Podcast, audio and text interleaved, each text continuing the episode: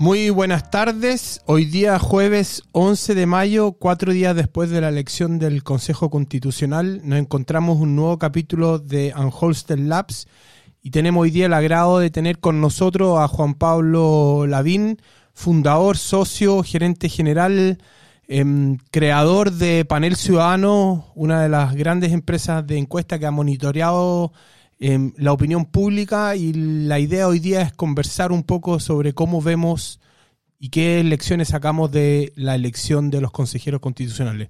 Muy buenas tardes, Juan Pablo, y muchas gracias por estar con nosotros acá. Buenas tardes, Cristóbal. Muchas gracias por la invitación.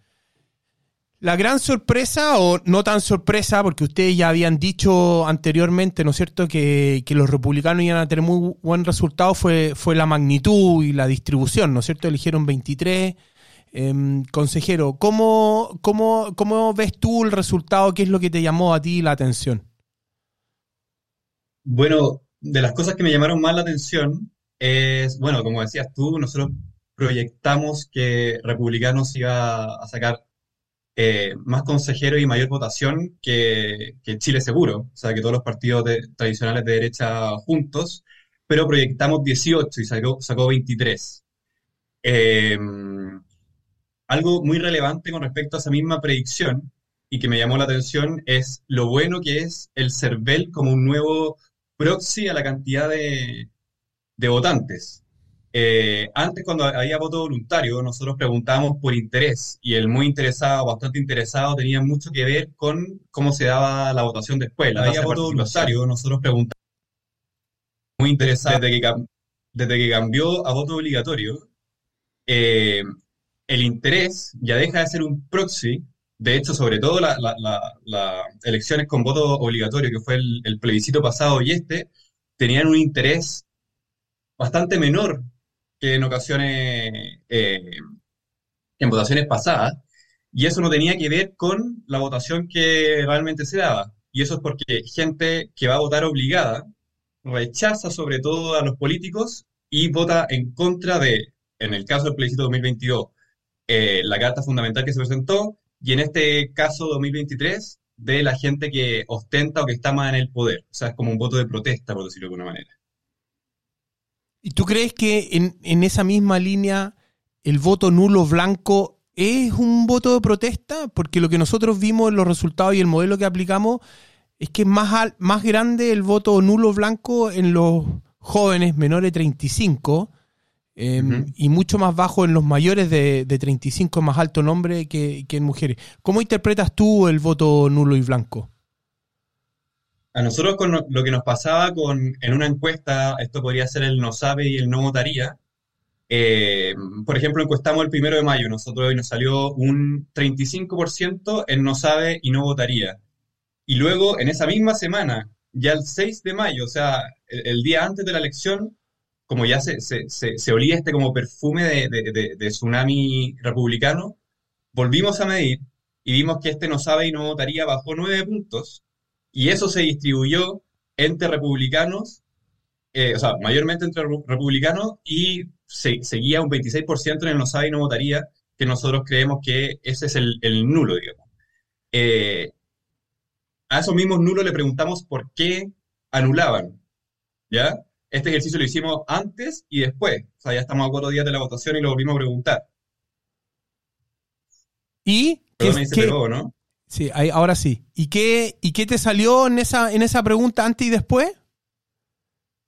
Bueno, nos salía eh, eh, lo, mismo que uno intuye, que en el fondo hay un, desagrado, un descontento gigantesco con el, con el político, con el establishment en general.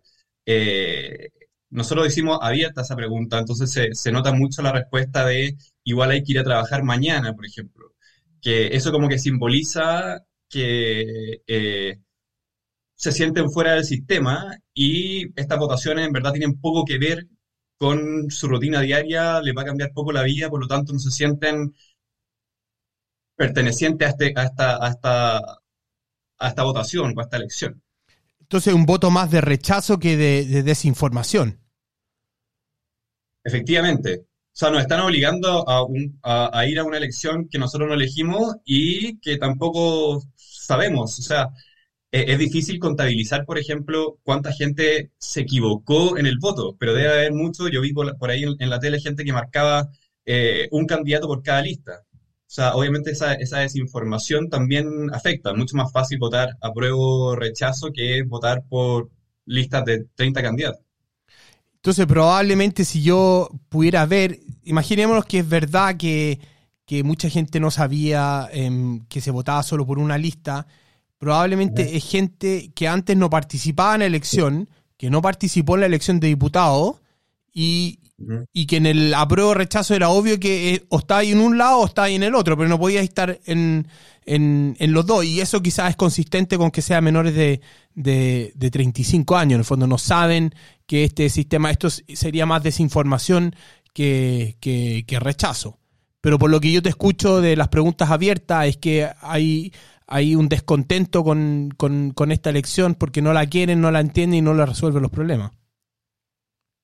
De todas maneras, tiene, tiene mucho que ver con esto de, eh, que de hecho va a ser un trabajo que va a tener que, hacer el Consejo, de tratar de sintonizar un poco con las prioridades de hoy o con el, el, diario vivir o la rutina de la gente, porque sienten que es un proceso ajeno a ellos. Y por lo tanto, por lo tanto, esa misma gente que, que, votó como votó por republicanos, eh, mayormente, eh, si le sacamos la foto hoy de cómo, de cómo votaría en el, en el próximo plebiscito de salida, probablemente se, rechazaría. ¿Ustedes han preguntado por el, el apruebo rechazo del plebiscito? Es decir, ¿a favor y en contra del plebiscito de salida? Sí, hemos preguntado. Eh, por ahora está como a, favor 30%, perdón, en contra 30%, 25% a favor y el resto eh, no sabe. Ya. Ah, interesante. Entonces está más peleado de lo que uno puede, puede pensar. Entonces está, está, está abierta la cancha. Pero, también sabemos que ese no sabe, mm. que se informa poco, que le interesa poco, al final suele rechazar cualquier cosa que le plantee la política. Mm, mm, Pasó en el principio de 2022, ahora uno, uno, pasa algo similar con, con republicanos, que, que, al final la campaña que tenían era, era eh, tirarle... Eh, eh, en el fondo, tirarse en contra de, este mismo proceso, que no participaron del, acuerdo ni siquiera. ¿Por qué crees tú que Republicano le, le, fue tan bien? ¿Hay algo en, las encuestas, en las, en, las mediciones que ustedes hicieron, que diera indicio de, más allá del, voto tradicional de derecha, que captaran tantos votantes de, otros lados? Bueno, nosotros tenemos la, la, suerte o, en verdad ventaja de que desde el plebiscito de salida empezamos a trabajar en una muestra distinta que es como esta gente que vota obligada. O sea, fueron 5 millones de votantes aproximadamente que se sumaron desde que, desde que empezó el voto obligatorio y que eh, piensan, sienten, proyectan, se incentivan por cosas totalmente distintas al resto de la población. E, es como una, una mitad de Chile, de hecho trabajamos algo de esto con, contigo, Cristóbal, como una mitad de Chile que ha pasado silenciosa por mm. estudios de opinión porque no participan de esto. Claro. De hecho, nuestra muestra eh, eh, está subrepresentada y nosotros tenemos que ponderarla de cierta manera para darle el, peso que realmente tiene en la sociedad.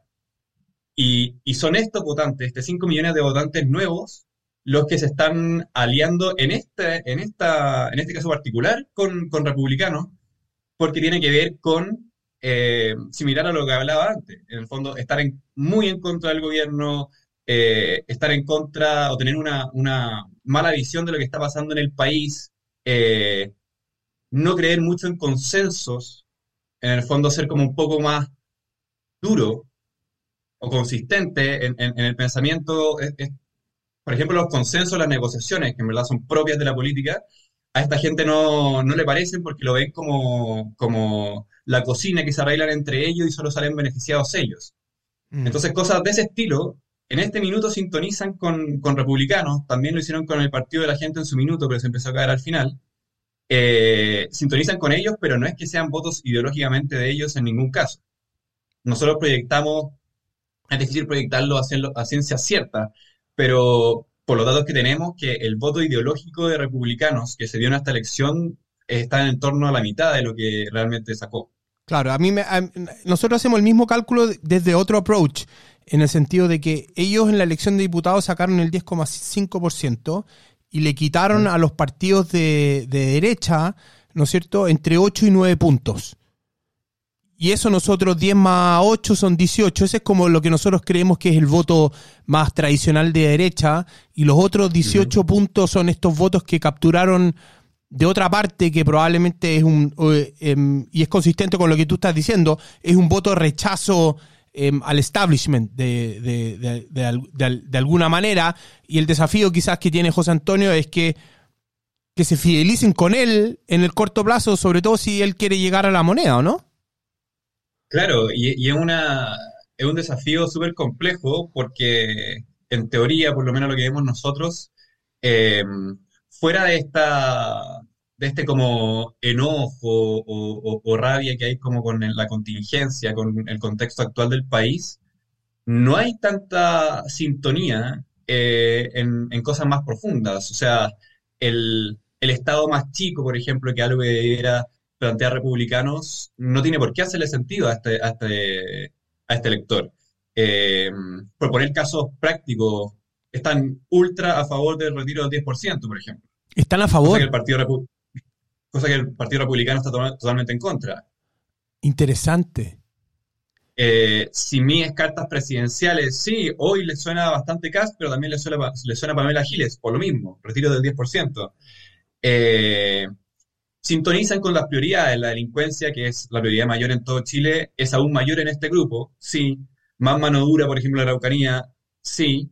Pero eh, instituciones no la valoran mucho necesariamente porque la ven, como dices tú, el establishment. Entonces, cuando uno hace encuestas de evaluación de instituciones, en este grupo en particular, todas son siempre más bajas. O sea, sacando a bomberos, todas son siempre más bajas. Eh, aprobación del presidente, siempre es todo más bajo. Y ahora como republicanos, en este caso en el Consejo Constitucional, se tiene que armar mucho más como institución partidaria y, ser la, mayoría en, en, esa misma institución, van a empezar a ver a, ser vistos como eh, otra parte de este poder que no les gusta, digamos. De lo que yo te escucho es que cuando se vean parte del establishment van a perder una parte importante de sus votos, entonces. Eh, eh, es muy probable. Si en el fondo mantener este 35% es, es un desafío gigantesco y además por el otro lado, la, gente, la oposición a republicanos, va a tratar de, de demostrar lo más posible cuáles son las bases reales de republicanos que no tienen sentido con este elector que les dio su voto en esta oportunidad. Sí, lo que, lo que te, lo que, si a ver si entiendo bien, en el fondo aquí hay dos grupos de, de estos votos que llegaron adicionales a republicanos, que hay como dos almas. Uno, que le gustan los retiros del 10%, ¿no es cierto?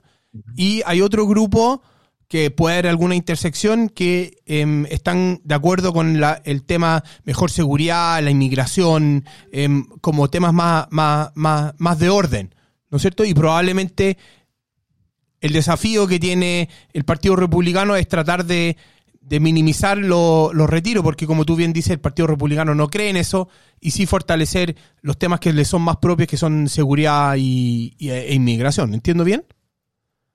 Sí, salvo que la, distinción en el fondo no está necesariamente en que eh, un grupo tiene que ver con la delincuencia y otro con los retiros. En el fondo, todo este grupo que vota mucho más, o sea, todo el grupo de republicanos son, está mucho más eh, a favor de la mano dura, en contra de la inmigración, eh, su prioridad más alta, pero por lejos de la delincuencia, comparten eso. Pero la parte como más de base, de, profunda, profunda o más ideológica, eh, ahí es donde se separa.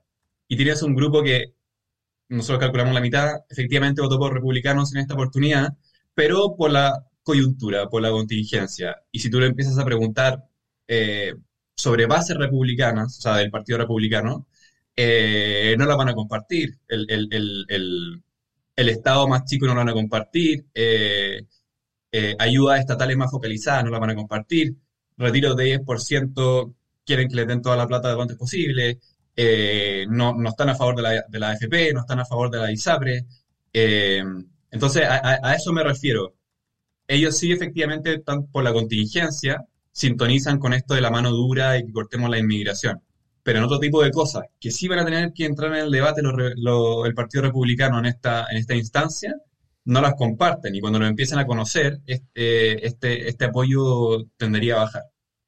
Interesante, porque en el fondo esto es, pan para hoy día y hambre para mañana, donde tuvieron una, victoria muy circunstancial o, se aprovecharon muy bien del, del, del momento el desafío quizás que tienen para adelante es tratar de consolidar una parte de este voto no de derecha adicional que les llegó, que, tiene otra filosofía que el, que el Partido Republicano. Mi pregunta es, ¿la gente cuando fue a votar sabían que eran Partido Republicano? ¿O sabían, se fijaron en que no era un partido de, de los típicos? ¿Qué, cómo, cómo, ¿Cómo ves tú el, como la parte como más psicológica del, del, del, voto. Está bien, eran solo cinco listas, eran fácil buscarlo. ¿Tú crees que se daban cuenta que esto era un partido de derecha como más tradicional? No, la verdad no, no creo que, que, mm, en el fondo en, esto, en estos votos se viera en profundidad de qué se trataba este partido. Sí, de que era el que estaba más en contra del gobierno y el más crítico y el que hablaba de solo, solo quedamos nosotros, solo queda republicano que en el fondo es remarcar esto mismo. Eh, nosotros somos distintos al resto, a nosotros no nos ha tocado todavía, súmate a nosotros a, nosotros a, cambiar la, la, contingencia actual, digamos. Entonces, como que por ahí, por ahí va, va, ese voto más que en el fondo sabían bien lo que era republicano. Tiene, mucho esto de que eran nuevos candidatos, mm. gente que no conocían. Mm. Eso sumó mucho. ¿Y tú crees que si si el Partido Republicano y José Antonio se la juega por una nueva constitución, llega a un acuerdo con los partidos más del establishment para, para sacar un texto y llamar a aprobar, ¿eso le suma al Partido Republicano? En términos de estos electores o estos electores van a decir, ah, no, son lo mismo de siempre y por lo tanto voy a rechazar igual y chao con el Partido Republicano? Yo creo que, bueno, de todas maneras es, lo que tiene que hacer José Antonio Cast, en el fondo por, por su... O Cristóbal, ¿me voy a dar un segundo que están, me está metiendo mucho ruido acá atrás? Dale.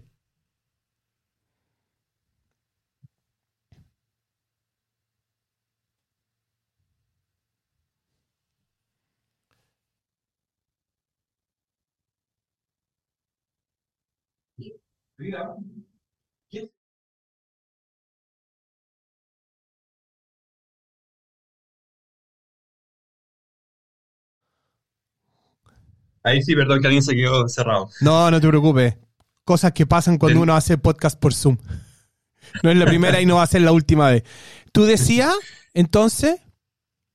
Perdón, de nuevo la pregunta, que me fui. No, la pregunta es si José Antonio, estando de acuerdo contigo, que él debería ayudar a, que este texto se cierre este proceso, se apruebe una nueva constitución, que haya un acuerdo, la pregunta es si esto le suma con sus votantes, esto, este otro 18%, o este 18% va a decir, ah, sabes que más esta parte de la misma cocina, son igual que todos, chao con ellos y la próxima vez vamos a ver un partido republicano en bastante más, más reducido. Yo creo que, bueno, es, como paradojal como lo, lo, plantearon de un minuto, o sea, desde el primer minuto, porque la, la, campaña también estuvo hecha remarcando que ellos no, no, no querían cambiar la constitución actual o no estaban a favor de este proceso y ahora son el principal actor de este proceso.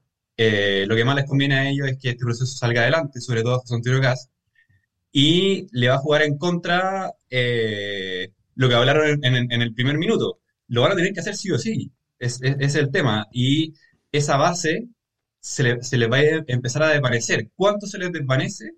Eh, hay, que ir, hay que ir midiéndolo a medida que se va, se va abriendo el debate constitucional.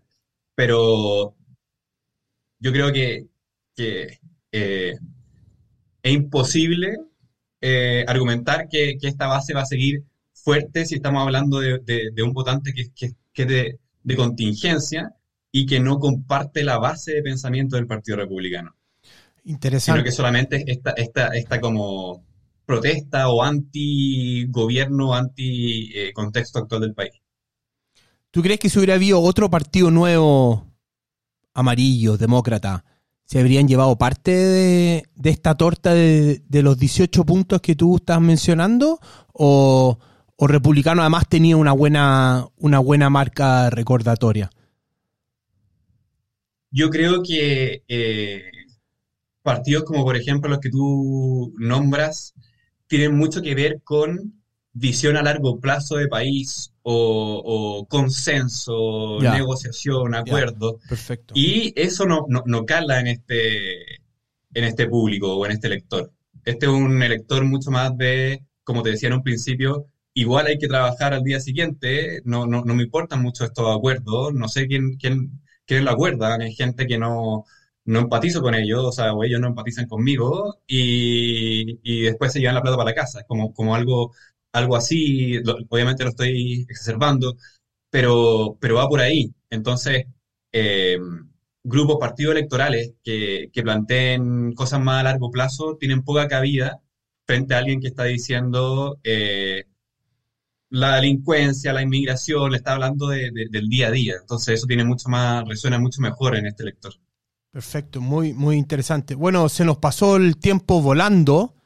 Em, estamos llegando al final de podcast. No sé si tú quieres cerrar con alguna idea adicional, algo más que tú quieras decir que sientas que no, no, no hemos conversado.